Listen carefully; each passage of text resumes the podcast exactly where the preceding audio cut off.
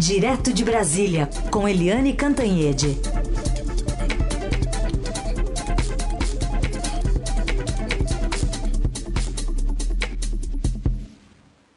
Eliane, bom dia. Bom dia, Carolina, Heisen, ouvintes. Bom dia, Eliane. Bom, começando com o presidente Bolsonaro, o discurso de ontem, reafirmado hoje, mais que isso, Eliane, ele está dizendo que vai conversar com o ministro da Saúde para determinar que o isolamento seja muito específico. E, e, aí, como é que fica a posição do ministro agora diante disso? Bem, o presidente Bolsonaro, é... eu uso sempre a expressão inacreditável, né? Tenho usado aqui todos os dias. O presidente Jair Bolsonaro, ele está completamente errático e vai um dia para um lado, vai um dia para o outro. Anteontem ele foi todo gentil com os governadores, trabalhando em conjunto, falando em união. Né? Já ontem ele choca não apenas o mundo político, mas o Brasil inteiro com esse pronunciamento é, ao vivo na televisão, em que ele ataca os governadores, ataca a imprensa, ataca todo mundo novamente, volta a insistir naquela é, coisa que não é engraçadinha e não é só um errinho, é perigosíssimo dele dizendo que ah, o coronavírus é uma gripezinha, é um resfriadinho, resfriadinho, e dizendo, né, e ele dizendo, eu como atleta, é, sabe, é, é tudo, tudo errado, tudo errado, é o tom errado, na hora errada, né, pela pessoa errada, ele é presidente da república, e aí... Ah, enfim, tudo que ele estava construindo com os governadores, ele joga fora. Porque isso tudo, o ataque a todas essas pessoas, é, fica ainda menor diante do, do, do, do, do erro maior do pronunciamento e do presidente da República, que é o erro de minimizar a, o coronavírus. O coronavírus já matou em torno de 16 mil pessoas no mundo inteiro. Né? É, o presidente está indo na contramão do mundo, todos os presidentes é, defendendo o isolamento, defendendo a paralisação, defendendo é, que as pessoas fiquem em casa exatamente para impedir que a doença continue se disseminando e matando. Né? Aqui no Brasil você já tem 46 mortos, mais de 2 mil contaminados. Mais de 2 mil não, porque a gente sabe que a subnotificação é muito alta. Então, 2 mil no mínimo. Né? É, a doença está se alastrando, é uma doença grave que mata e o presidente vai na contramão. E uh, aí depois a gente lê que a.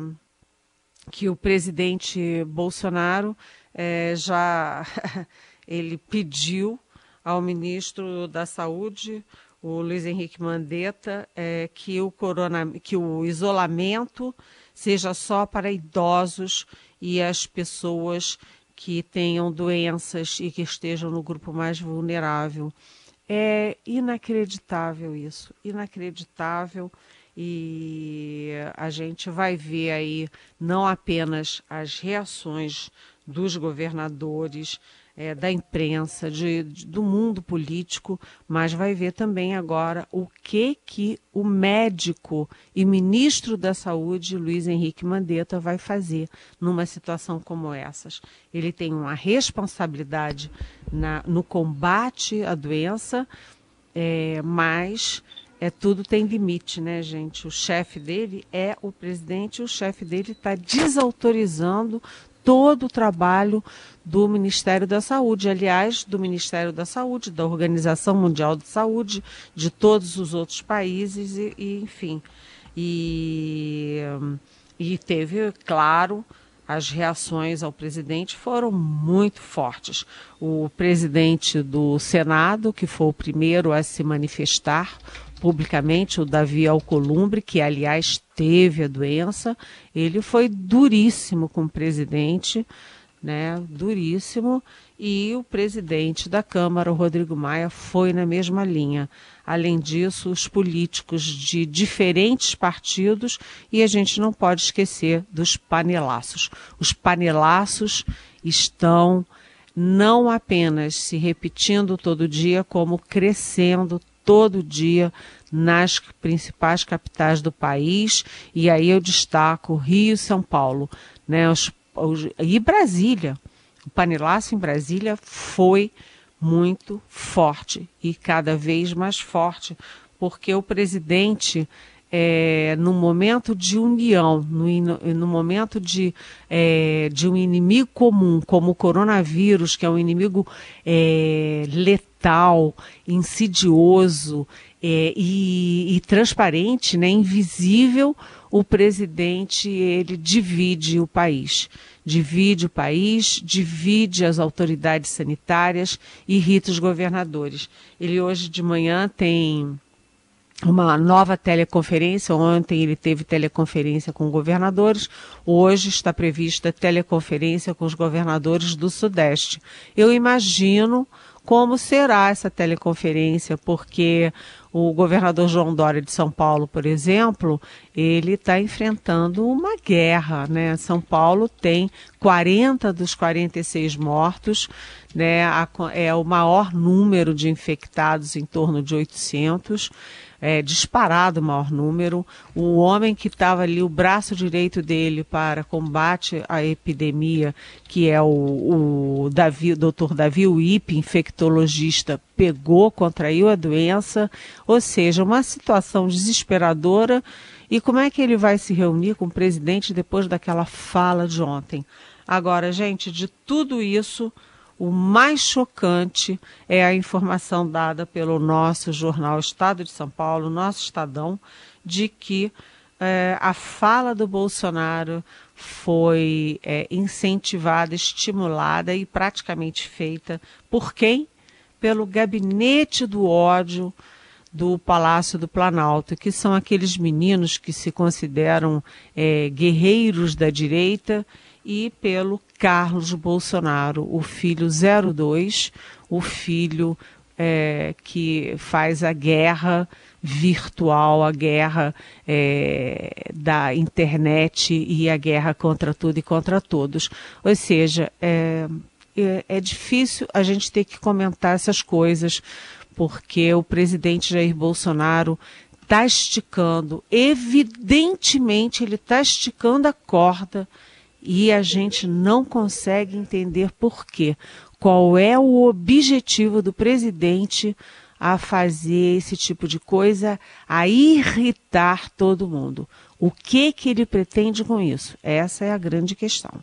Liane, queria que também você comentasse sobre o comandante do Exército, Edson Leal Pujol, que também publicou um pronunciamento sobre a pandemia do coronavírus ontem, é, ontem, terça-feira, mas com uma mensagem bem diferente a, a endereçada pelo presidente Bolsonaro em cadeia nacional, né? Mensagens do comandante do Exército são sempre mensagens em horas muito específicas, muito particulares. O comandante do Exército, o general de quatro estrelas, Edson Pujol, ele fez uma mensagem de aproximadamente quatro minutos nas redes sociais. Aliás, é, é, em, dois, em duas horas, essa mensagem teve mais de 40 mil visualizações. Ou seja, o Exército é uma das instituições brasileiras que tem mais é, efeito e mais seguidores e mais visualizações na internet. Né? E ele diz que o combate ao coronavírus é talvez a missão mais importante da sua geração, equivale a dizer a, da nossa geração, né? E, e ele fala que a pandemia exige a união de todos e no cuidado e prevenção, mas também exige muita ação do Exército Brasileiro.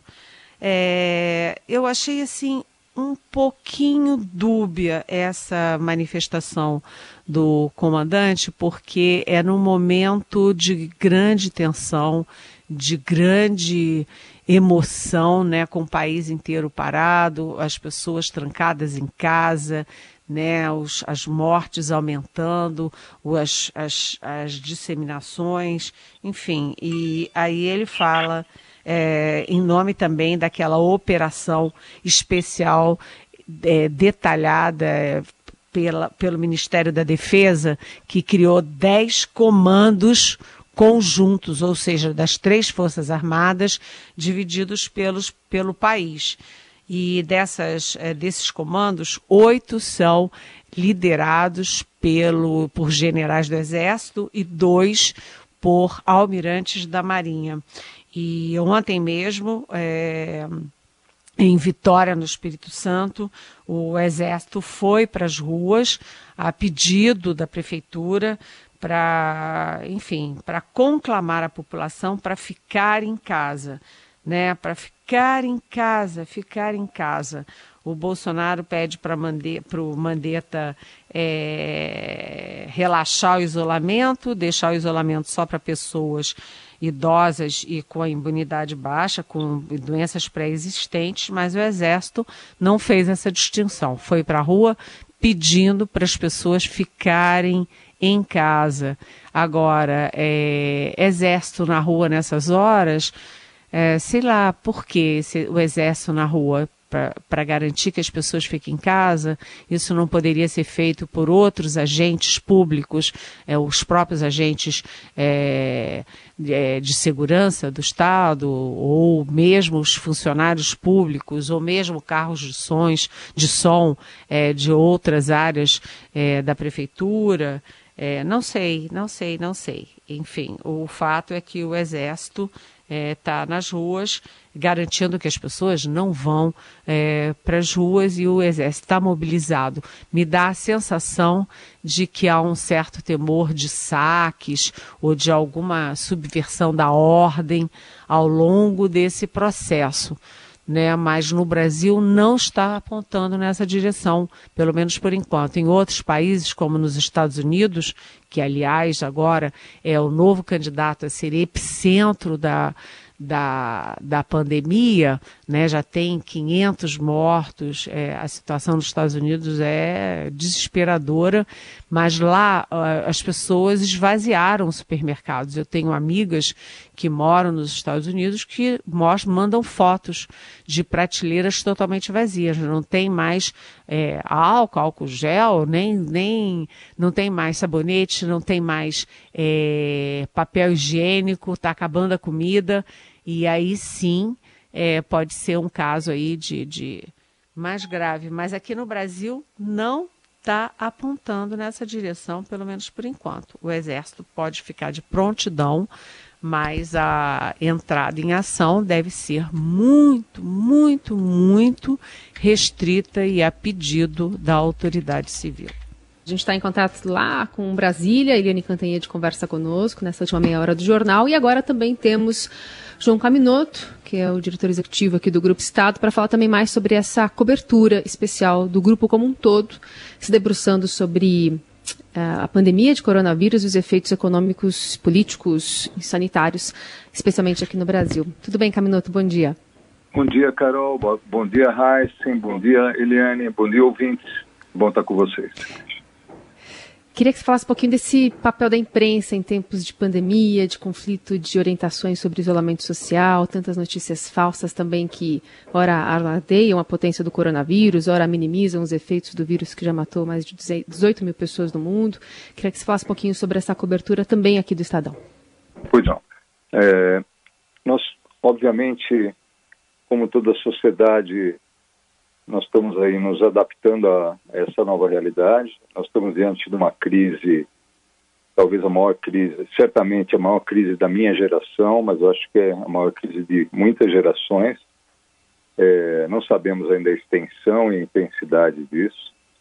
É, e, e sabemos, estamos muito conscientes, não só o Estadão, mas como os outros jornais, televisões, rádios, enfim, imprensa geral, do papel importante e fundamental que ela tem de responsabilidade junto à sociedade. E qual é esse papel? Basicamente, informar com credibilidade, com qualidade, ajudar as pessoas a entenderem o que está acontecendo, ajudar as pessoas a se prepararem para o que vai acontecer, é, dirimir dúvidas, dirimir incertezas, passar segurança, enfim, tem uma infinidade de serviços, né, na prestação de serviços que nós estamos nos esforçando 24 horas por dia, todas as equipes com muita garra e muito um, um, sentindo muito de missão mesmo de junto à sociedade do nosso papel, que é o papel aí de levar informação de qualidade para todos. É, paralelamente a isso, eu, não, não, menos importante, o combate à fake news, é, de onde ela venha. Né? O, a fake news, no momento desse, é um ato de extrema irresponsabilidade, um ato de, de, de uma, uma leviandade sem extremos com a sociedade, porque as consequências serão já estão sendo graves no mundo inteiro e vão ser mais graves ainda nas, nas próximas semanas e meses. Então, não, há, não existe, de fato, não existe versões para a doença, não existe é, é, possibilidades para a doença. São questões científicas, as estatísticas em todo o mundo mudam, é, mostram isso. Então não há versões, olha, é assim, ah, mas pode ser assado, ah, a gente pode fazer diferente. Basta olhar o mundo, basta olhar o que está acontecendo, Ásia, Europa, América do Norte e, obviamente, nós estamos ainda numa questão de sazonalidade, onde a doença está chegando um pouco mais tarde, mas não existe. Então é um ato de extrema irresponsabilidade tentar minimizar e tentar é, minar é, qualquer esforço no sentido de, é, de toda a mobilização de sociedade. Então, no combate a isso, no combate a fake news, no combate a tudo, a, a, a tudo que possa, de alguma maneira, desnortear ou enganar a sociedade, a gente está nós estamos juntos nisso. Esse não é um momento de polarização política, não é um momento de gostar de A ou B, é, um, é uma questão de compromisso com a sociedade, compromisso com as pessoas, compromisso com as famílias. Isso que é importante nesse momento. Quer dizer, Caminoto, informação, prestação de serviços, reflexão com equilíbrio, tudo isso também nesse contexto que a gente começou a ver ontem à noite do presidente Bolsonaro de negacionismo. Exato. É, é, foi um choque para muita gente, mesmo aqueles que estão acostumados com a conduta presidencial, com a postura presidencial, é, e só nos resta fazer o nosso papel, né? De, eu até acabei de fazer um post aqui, fique, que fique bem em casa, fique seguro, contra as fake news, porque nós temos uma enorme responsabilidade. Eu nem vou comentar a responsabilidade do presidente da República, porque ele deveria saber. É, mas nós temos uma enorme responsabilidade com nossas famílias, com nossos idosos, com as pessoas mesmo jovens que têm fragilidade de saúde, nenhuma morte justifica um relaxamento ou uma leniência é, em relação ao que está acontecendo.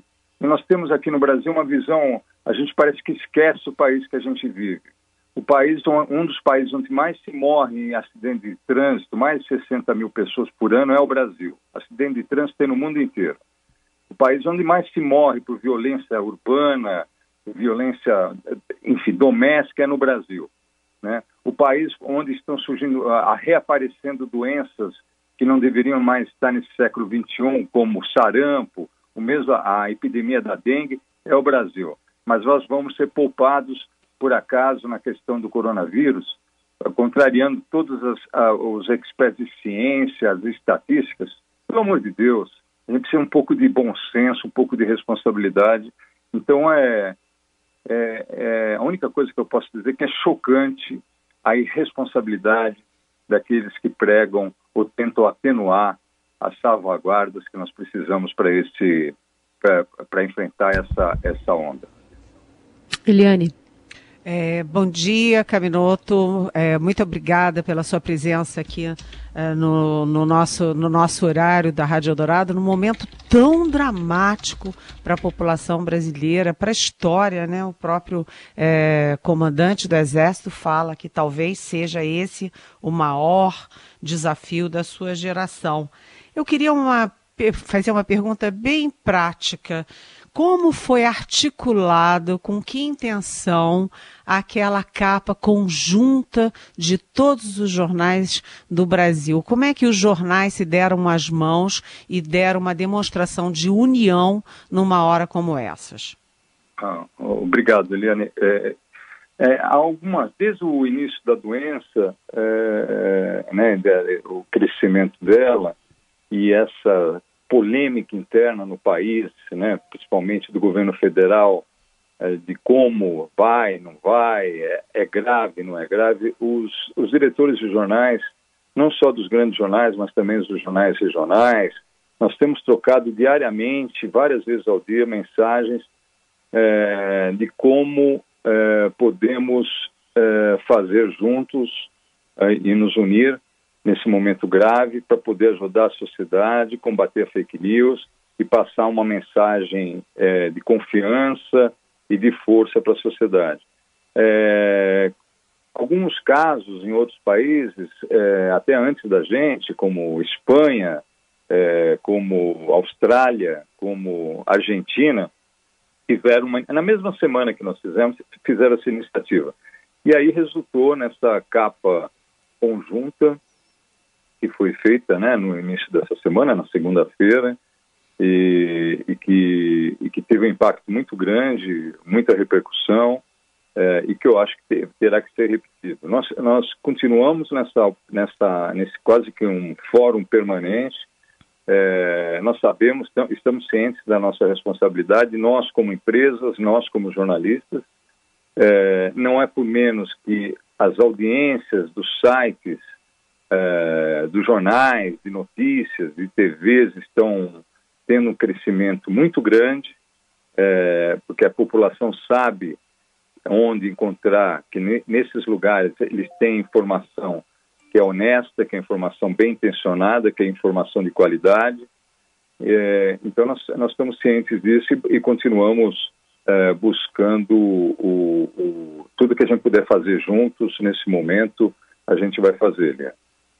Eu, eu acho importante dizer também, falar um pouco de nós, o Grupo Estado, no sentido, desde o início da, da, da do agravamento né, da, do coronavírus, a gente fez uma série de mudanças, praticamente toda a redação, nós temos mais de 350 jornalistas e, e outras dezenas de colaboradores, quase no, eu diria, quase 100% da, da, da redação está empenhada na cobertura das consequências do coronavírus, em todos os seus aspectos.